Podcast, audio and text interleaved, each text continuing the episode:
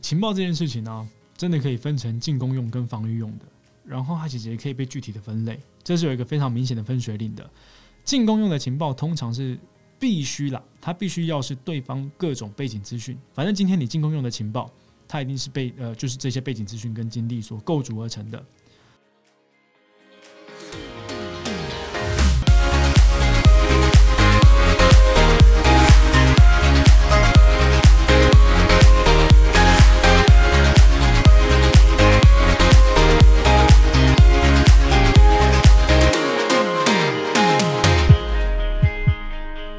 用方法办公室，各位晚安，欢迎收听上班阿叔的节目，我是志军，智慧的智，雷霆万钧的军，我是马克，马马马到成功的马，巧克力的克，忘记对，忘记。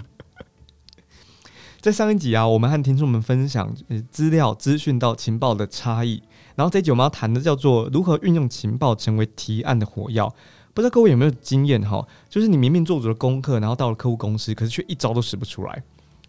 所以，当我们拥有情报的时候啊，有没有方法可以让我们自然而然的这左右开弓，随时出招，甚至很快速的去共享这些情报给你的团队？所以在这一集里面啊，我们会分成两个区块和大家分享。第一个叫做情报收集和准备，然后第二个区块叫做让情报发挥影响力。所以，首先我就想要先请马克和和大家来分享，在情报收集和准备这个区块里面的第一个题目哈，你和团队和客或者是你的老板一起去拜访客户的时候。啊，准备离开自己的公司啦，要前往客户那里。一上车，老板就问你一句：“哎，马克，有没有什么事情是我要先知道的？”那这个当下，我们如何快速的提供情报给你的老板或者是你的团队？有没有什么事情是我要先知道的？我觉得这个问句对很多人来说是压力很大的一句话。对应回刚刚呃 EP nine 就是第九集的那个呃，老板会问说：“所以呢？”通常，所以呢，这个问句一定会接在这个问句之后。有没有什么事情是我要先知道的？我们可能会简单回答说：“哦，今天我约会者有谁谁谁，然后呃，他们想要什么样的东西？”好，你把基础资，你把基本资料讲完了，你以为你在提供一个情报，老板就是会接着问说：“所以呢？”对，这同时也代表着我们今天到底给的是资料还是情报？因为呃，对我来说啊，至少对我来说，有没有什么事情是我要先知道的？它它代表着是我方所有的参与者对于接下来要。的对于接下来要面对的会议都是非常重视的一个情况，因为代表大家都想要厘清今天这个会议的全貌，不论是他的呃为什么要开这场会议，跟为什么这些人参与会议，跟为什么今天要去这场会议，再接着他最后的成果可能会是什么，甚至我们今天设定的一个目标或目的是什么，就跟我们做简报一样，一定会先设定一个目标，然后有一个好的 call to action。我们在前几集也有谈到很多的如何去设定 call to action 这些事情。所以，呃，有没有什么事情是我要先知道的？它真的会代表着今天我方的所有人对这场会议的重视程度。那我们把内容精简为五个以内的重点好了。那今天你在回应这样的话的时候，你在回应这个问句的时候，重点内的详细叙述要尽量在三句话以内结束，这是需要练习的。因为今天这不是说故事，你有可能是在，有可能老板今天问你的场合是你已经到了对方公司的大厅。你在换证，然后你待会要坐电梯上楼，你可能只有两分钟、三分钟的时间，把这个把这个情报或者这些关键资讯在短短的三分钟、五分钟内讲讲完。所以，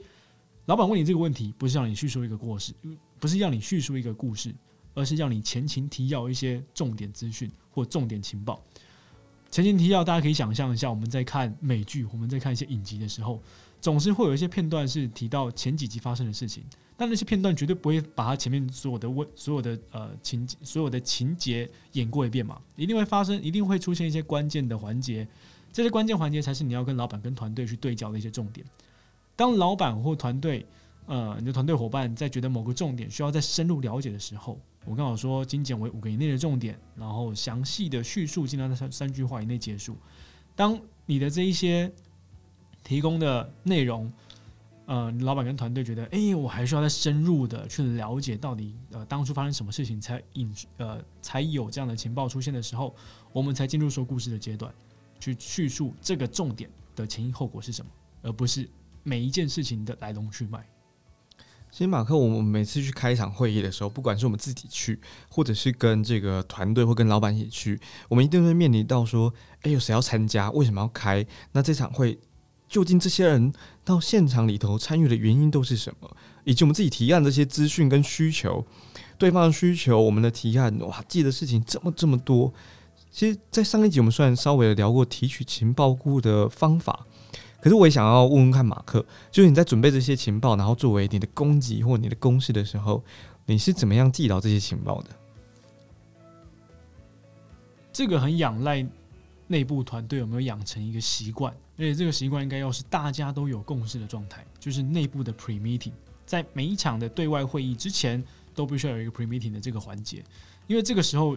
它会显得非常重要，因为你会如你会知道。每个情报该在什么样的时间点被铺陈出来？每个情报该在什么样的时间点出场，让你的接下来的会议内容或者是你的提案可以更顺畅。所以基本上每一场的会议至少都应该要有至少一次的 pre meeting。那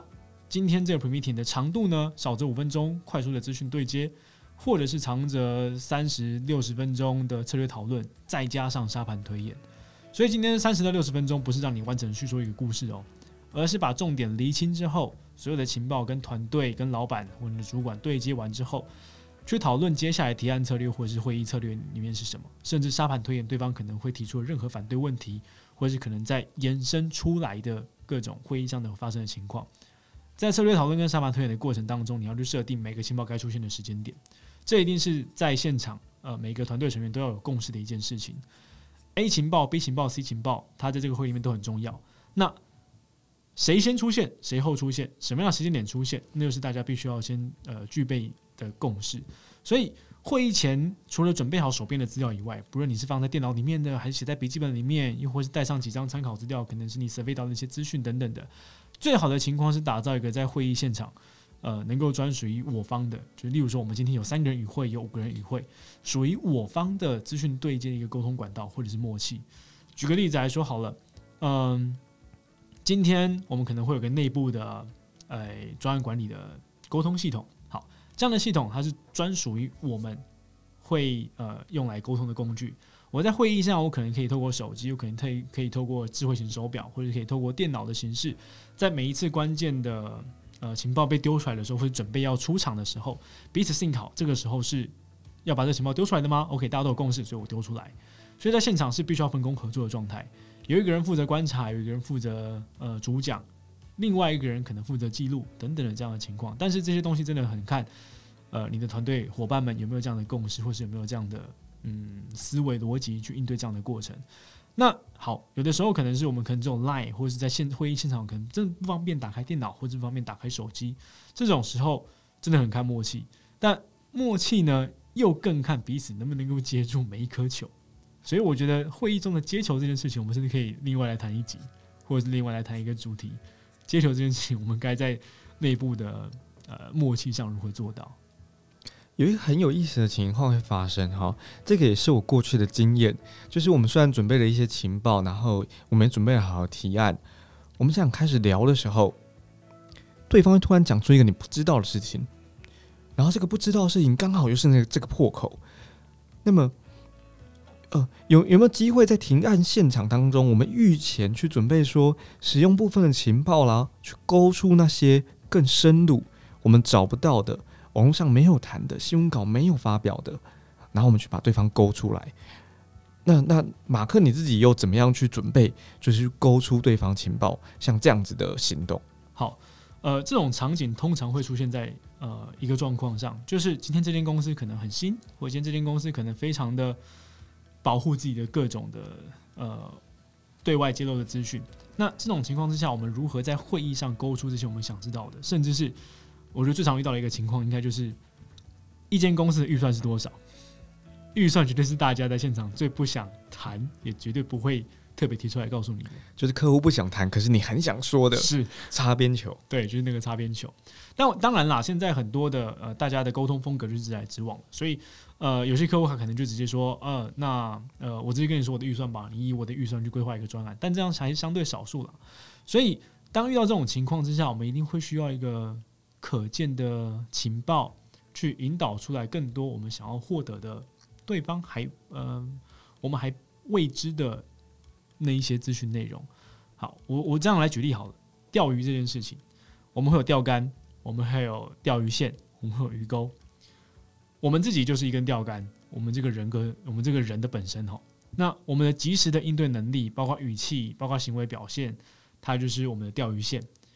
今天你有的，今天我们有的情报就是鱼钩啊。假设我们现在只获得一个表面的情报，呃，一样，呃，举一个实际例子好了。我们现在面对的对象是网络行销业，好了，今天可能是某个网络行销业的嗯某间公司，好，那他可能会专注在呃各种社群媒体上的行销操作。但是我今天去拜访的时候，我手上只有现在市场上对于 IG 的触及的消费转换率这件事情，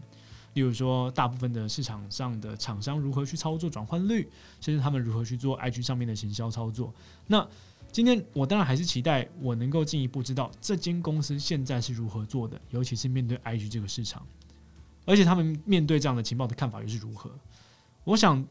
这代表着是今这个情报它是一个好的鱼钩，这个鱼钩一定会有机会勾出这间公司的各种的特性也好，或者他们呃面对这个市场所自己站的那一个标签或者站的那个立场是什么？那我倒还是可以很直白的问，哎，那你们现在对于这个情况是有什么想法？你们现在对于现在市场上这样的数字表现，呃，你们又是怎么做的？这样其实就是你一定会把对方吓跑，因为对方你这么直白的问，对方对他来说，一甚至一个呃行销操作的公司来讲，好了，这就是他的商业机密。你这么样直白的问，基本上你就是把这根钓竿甩的简单粗暴，鱼绝对会被你吓跑的状态。所以今天，即使你有再好的鱼钩，你都钓不到鱼。那如果我们今天换个方式来问好了，哎，那以你们专业的角度来看，市场上普遍对于这个情况的表现，例如说这样的数据展现啊等等的，呃，是不是都是因为这些做法而获得这样的结果？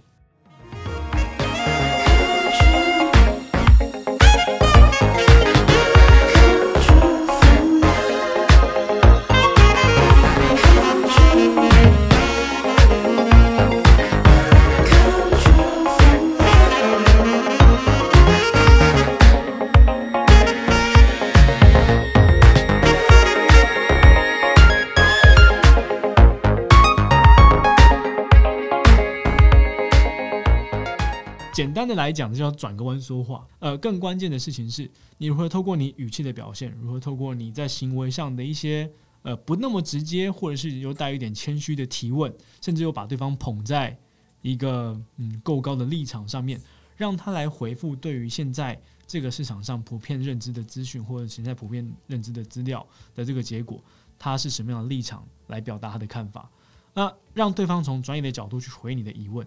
同时，在这样的来回之中，去尝试取得对方透露更多的情报，不断引导出下一阶段话题的延伸。这件事情其实也是很看我们能不能够慢慢来，而不是直接把答案问出来。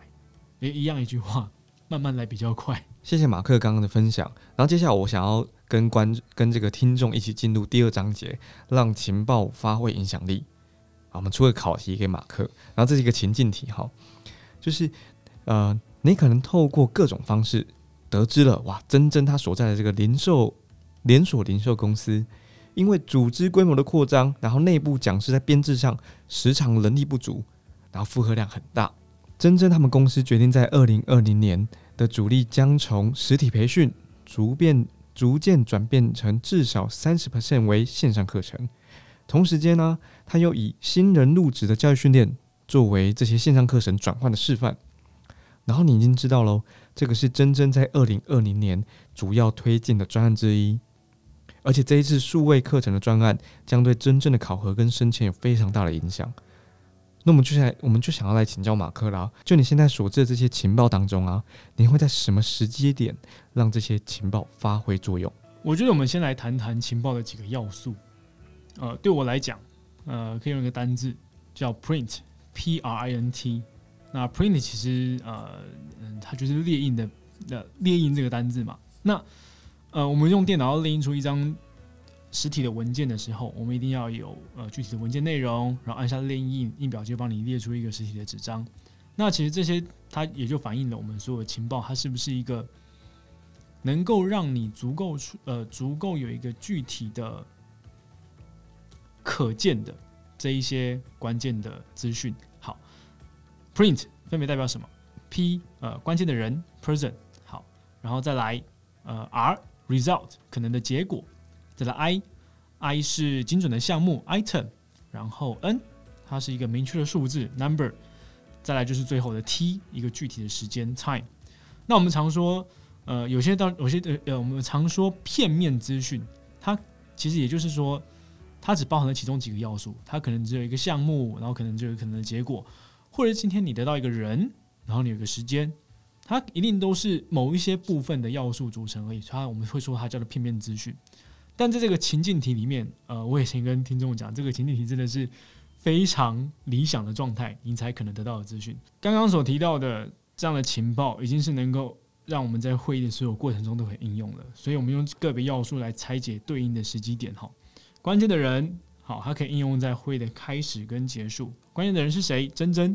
OK，珍珍她，我们现在或许还不确定她是不是关键决策者，但她一定是在这个会议里面或在这一些专案里面的一个关键对象。不论他今天只是窗口，还是他今天。呃，是这个专案里面的其中一个成员，但我们都已经可见到的是，他是在这个会议里面的一个关键角色。好，那会的开始，我会知道我要对珍珍诉说些什么话；会的结束，我也会知道我该如何讨好珍珍，或者我该如何跟他建立一个更明确的关系。好，再来可能的结果 result，呃，刚刚的题目内容里面，这个可能的结果是，这一次的说客人专案会对真正的考核跟升迁有极大的影响，考核升迁。对一个公司内部的人来说，他就是生杀大权这件事情。这件事情掌握了他个人的生杀大权，所以他必须得把这件事情做好。那对应到的就可以是我们如何把这样的会议内容带来的价值对应在这样的 result 上面。有这场会议，我能够说服真真说，必须要这场会议，我才有办法去让你完成这样的专案，进而去有考核跟升迁的正面影响。如果今天没有这场会议，无法告诉你，呃，能够为你带来什么样的价值，甚至有可能会影响到这件事情的成与败。同样的，也就牵引到了真正的考核跟升迁是不是会有负面的影响。再接着，精准的项目 item，这场会议的项目就是因为组织规模的扩张，在内部讲师的编制上人力不堪负荷。再接着加上他必须要导入线上课程去补足实体培训的不足。那这样的情况之下。我们就能够知道我要摊在台面上的资讯或者可行方案是什么。刚刚的 item 是必须要透过线上课程补足实体培训的不足，代表我今天要提出来在台面上的方案就是我所有的跟线上课程有关的解决方案，再加上如何去减低讲内部讲师编制上人力不堪负荷这件事情。所以这些解决方案就代表着，因为我精准的项目，我就能够知道我要摊开什么样的解决方案在台面上和对方来讨论。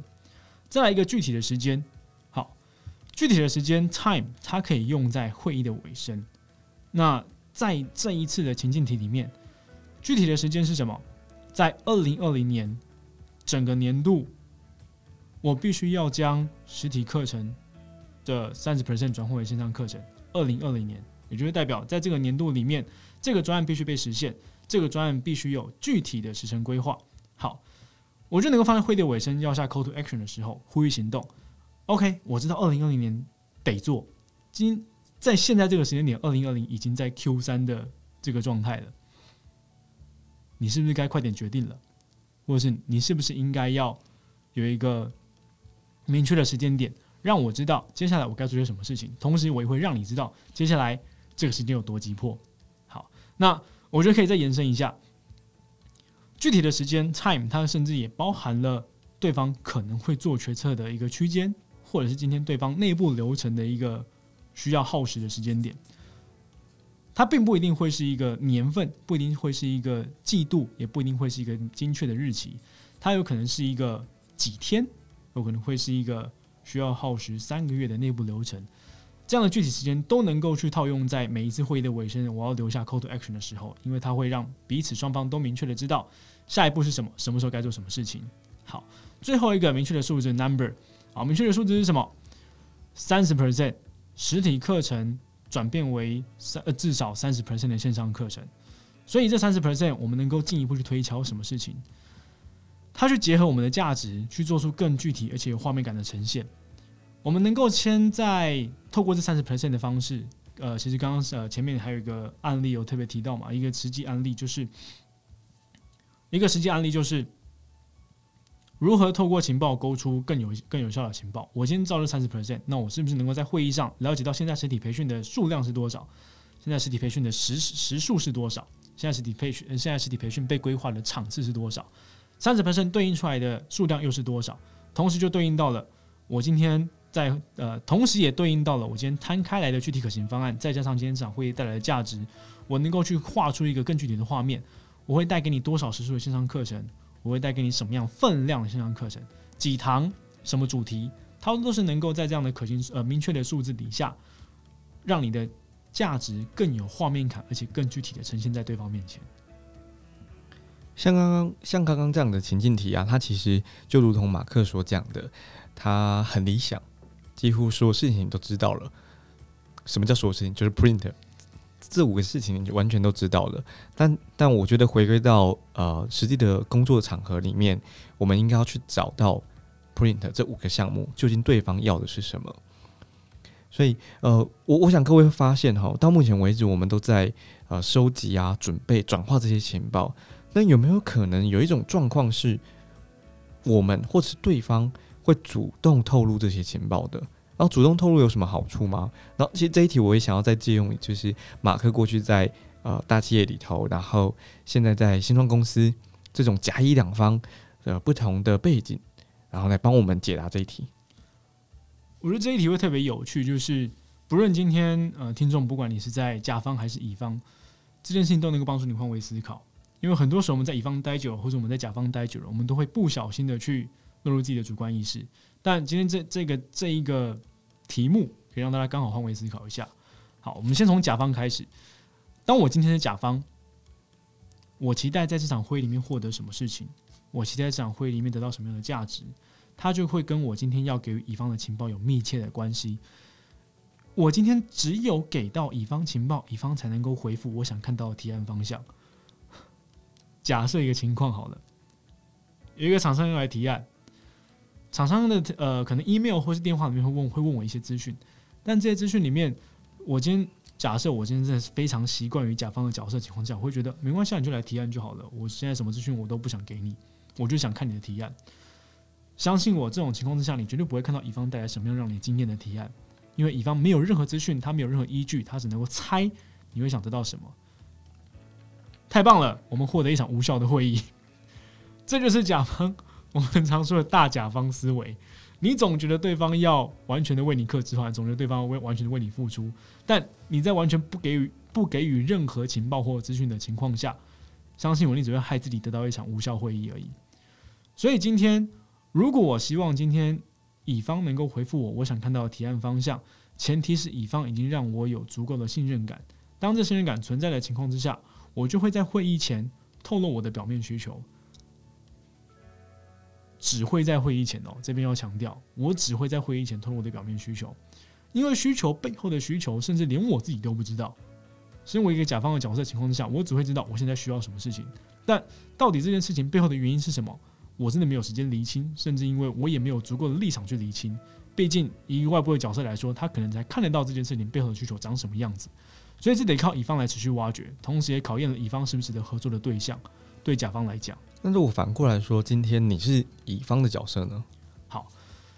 我就是乙方的角色，目的在于取得甲方的信任嘛。因为刚刚回扣到我刚刚提到的甲方，今天乙方必须要有呃让我觉得有足够信任感，我才会给到这些资讯。好，那今天身为乙方，我必须要在每一个关键段落给予甲方适当的情报。这些情报可能包含什么？例如在会议前。我要让甲方知道我们的解决方案可以带来什么样的潜在价值。在会议中，我会透露其他合作伙伴的成果，但一定要适时打上马赛克，绝对要。这绝对不是你在会议中能够随便讲出说，OK，今天 A 公司跟我合作什么细节，他们总共多少人，然后呃采购什么方案。我觉得这并不是一个非常好的，以商业开发角色来说，并不是一个非常好的习惯，或者并不是一个非常好的表现，因为每一个客户一定都有他的。嗯，我们讲他的机密资讯，所以你必须要适时打上马赛克。让对方知道这些公司有这些公司的存在，然后这些公司也是信任你的状态就够了。好，会议尾声，我会再加强近期也在和我们讨论合作的潜在对象有谁。好，一样哦，视情况打上马赛克。这些人在找我讨论，或者是这些产业也都在找我，所以你该信任我。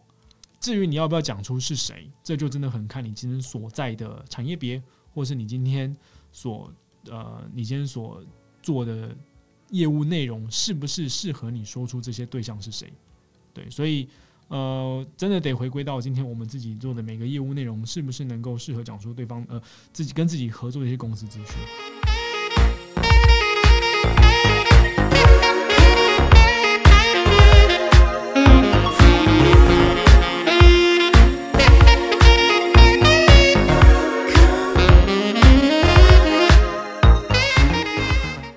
这一集的一开始啊，我们就一直在讨论，就是呃情报它的收集跟准备。然后这个段落我们即将让它发挥影响力了，透过刚刚的情境题，然后假一两方的扮演。接下来我想要问马克的事情是，我们如何运用这些情报去做进攻？它可能是取得先机，或者是协助你拿下提案，那甚至是防御哦。它可能是避免被杀价啦，或是避开那些自己不足的劣势。呃，你是怎么看待，或者你是怎么做的？然后可不可以跟大家分享一个实际的案例？情报这件事情呢，真的可以分成进攻用跟防御用的，然后它其实也可以被具体的分类，这是有一个非常明显的分水岭的。进攻用的情报通常是必须啦，它必须要是对方各种背景资讯以及过往的经历，这个对方可能甲方，可能是乙方，不管，反正今天你进攻用的情报，它一定是被呃，就是这些背景资讯跟经历所构筑而成的。那防御用的情报，它就是市场上或是竞品的资讯。假设今天我们尝试用市场或竞品的资讯来做进攻，我们就会让自己被陷入被比较的状况。身为一个商业开发的角色，总是不希望自己的产品被被对方拿来跟竞品做比较，因为我们都希望对方把我们视为一个独特的存在，把我们视为一个特别的解决方案提供者。但当今天我们一直习惯于把市场上的资讯或者竞品的资讯拿来做进攻的时候，你绝对会让自己陷入于陷入一个被拿来跟竞品比较的一个状况。好，那当我们今天用对方的资讯来做防御的时候，假设今天好刚刚提到的，呃，今天对方来杀价，或者今天对方特别来放大我们的劣势的时候。我在会议上，我如果特别提到了对方的各种背景资讯，假设今天对方可能预算就很少，然后我们今天又被杀价了，我可能用这些资讯来做防御嘛？我就举一个情况哈，哎，你这个东西，嗯，太贵了吧？这样的服务内容有必要到这样的价钱吗？好，我如果用对方资讯来做防御的时候，嗯，那今天你的这个预算也就这样子而已。可是你今天应该会希望能够有更好的服务，那你不觉得今天我们的价值是在创造一个你真的去解决问题背后的问题一个机会吗？你难道不想要尝试扩大你的预算吗？当今天听到对方预算就是长这个样子，你还特别把这个预算拉出来提，而且甚至你用这样的资讯来当做防御的时候，对方真的会觉得说：“哎，我今天我也告诉你我预算是长这样子，我已经对你这么样坦诚了。”结果就被你挖伤口，甚至被你拿出来作为一个防御的资讯，好像是你在这个会议场合上特别显露了我的对市场的不了解，或者对我自己情况的不了解。这件事情对对方来讲一定是一个不舒服感的存在。所以今天进攻的情报就是进攻的情报，进攻的情报包含了对方的各种背景资讯跟经历，这可是你收集到的，或是你透过呃各种的管道去了解到的情报。今天防御的用来防御的情报，一定都是来自于市场上公开的资讯或竞品的资讯。好，一样用刚刚被杀价来举例好了。今天我是一个特别解决方案，我我我今天呃被我的客户视为一个特别的解决方案提供者。当对方今天要砍价的时候，我可以说某某厂商他只能做到什么样的程度，但却是这个收费。今天我能够带来的是更更多的价值。那你是不是觉得这个收费应该更合理了？只有在比价行为的时候，被拿来跟竞品做比较，然后在这样的过程里面显得自己的优势，我觉得才是一个对自己来说更保险起见的做法。呃，实际案例哈，今天我是甲方的角色，我还记得当初一样，我是在教育训练部门，我今天面对的是一个系统商，这个系统商是一个全新的呃跟数位学习有关的系统商。那我觉得这是一个错误的例子啊，因为那个时候身为甲方真的是会有个不小心的大甲方心态，我会觉得我前面也跟你合作过一些类似的案子，那。你应该能够提出一些具体的方案来下一次的会议让我参考。所以在这一次在约会议的时候，我并没有提供太多的情报让对方参考。我只说：“嘿，我们又要进行一次类似的专案，那你有没有呃其他可行的可能性？我们一起来这个会议上讨论。”结果呢，在下一次的会议，对方把他的提案放到放到呃打开打开简报丢到投影机上面幕幕上面的时候。我瞬间后悔一件事情，就是我没有跟他说我现在的可能条件，或是可能具体的需求是长什么样子，这些都是对方需要的情报。所以，他当他今天打出来的每一个方案，都是我们过去已经合作过的方向，或是曾经失败过的方向。对我来说，我浪费了自己半小时的时间在这场会议上，因为我心里期待的是，他要在任何呃没有任何情报的情况之下，提出一个我可能会想看到的方案。所以这场会议上，我就直接的告诉对方，我现在条件是什么，我现在限制是什么，我现在需求是什么，这些情报都给他之后，终于下一次的会议，他给了一个具体的方向了，他给了一个各种可行的方案了。我觉得，身为一个甲方，他真的必须要去理解到，你今天给的情报，同时也是对自己对自己好的一个状态，你。当然啦，很多情报可能并不一定是必须要给的。举个例子来说，通常身为甲方绝对不会给到预算这件事情，因为我们都会看到，呃，一个相对好的提案再去调整预算。通常的情况之下，好，那当你今天给了预算了，对方可能就会以这样以以这种有限的金额再去做非常有限的规划，自然而然你看不到最好的方案内容。好，所以身为甲方，真的希望听众们只要是甲方的，都在会议前。给到对方足够的资讯、足够的情报，避免自己参与一场无效的会议。好，回到我是乙方的角色，我现在是乙方嘛？呃，我今天面对的是一间公司的人资长还有公关长，因为我期待在这样子的合作里面，除了能够去弥补对方今天对于数位学习的要求以外，同时在这样的合作上，我又能够在为我的公司取得一些公关上的露出，所以在现场。我必须要让对方知道我在数位学习上可被信任的内容，所以我今天面对人资长，我就会给到一些哪些公司跟我合作的。我今天在数位学习这件事情上，我能够给到什么样的数据，我能够给到什么样的支持，甚至我能够为你的公司带来什么样的价值跟成果。我面对公关长，我会在会议前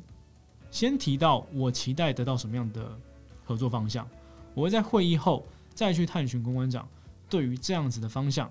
他所认为的可行性有多少，或是今天他所认为的可以合作的方向，呃，长什么样的具体画面？好，所以，呃，今天身为乙方的角色，呃，就像刚刚提到的方法，我们今天是要在会议前、会议中跟会议后，不断的给予对应的关键讯息、关键情报。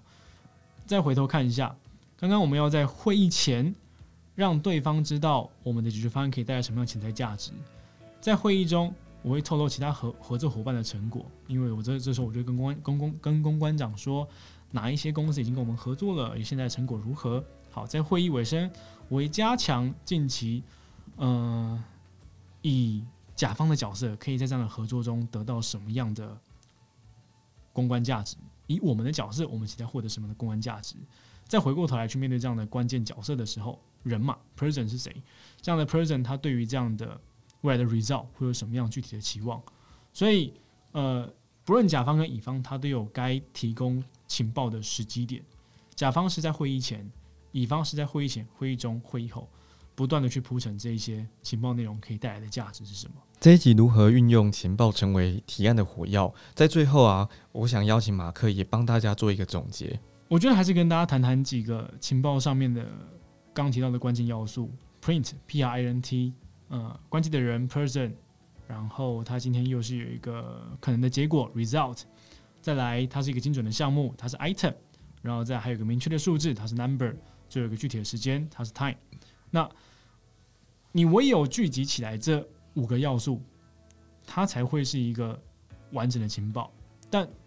今天有可能是片面资讯，片面资讯也有可能为你引导出更完整的情报。所以你如何在钓竿、钓线跟鱼钩的这三者关键因素里面，去得到你想要额外获得的情报？它就是必须在我们的言语表现上，必须在我们的外在表现上，甚至必须在我们的问句上来做更多的琢磨。再加上今天情报该如何准备，或是该如何在会议上应用，pre meeting 很重要。所以你必须跟你的主管、跟你的团队伙伴达成的这个共识，在每一次的会议前都有一次的 pre meeting。最后，最后，我觉得特别要跟大家谈一下这件事情，就是。情报上面的禁忌，因为有太多禁忌是会不小心踩线的。像刚刚其实有提到，身为甲方或身为乙方，还有进攻跟防御的情报该如何使用。呃，三个禁忌好了，不拿竞品的资讯来做比较，只有在被对方比价的时候，同时你又能够显现自己的价值的时候，再来不提已经合作伙伴的详细资料。我们可能可以提到对方是谁，我们可以可以提到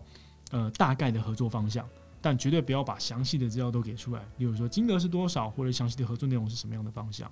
好，再来，绝对不要放大对方的缺点或痛处。你越放大对方的缺点或痛处，并不代表，并不能够展现你对对方的了解，而是你会在会议上，你会在这个场合上，让对方感受到非常多的不舒服感。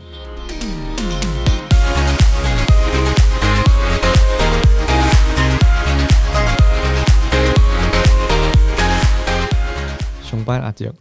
上班阿叔，我们是以商业开发、组织管理和上班大小事为主的 Podcast 频道。欢迎大家可以匿名写信或留言给我们。我们在节目中谈入案例，找具体的方法，尝试着和各位一起从中彼此启发。人生要记住的事情太多，按下订阅，让手机来帮你记得我们有更新。你可以在 First Story 或 Apple Podcast 我们的频道上班阿叔底下留言，或是告诉我们需要调整的地方。当然，如果想要匿名提问，在本集节目介绍里有匿名提问箱。或是写信到 unclesradio at gmail.com，我们很期待看见你对于我们节目的想法。下期见。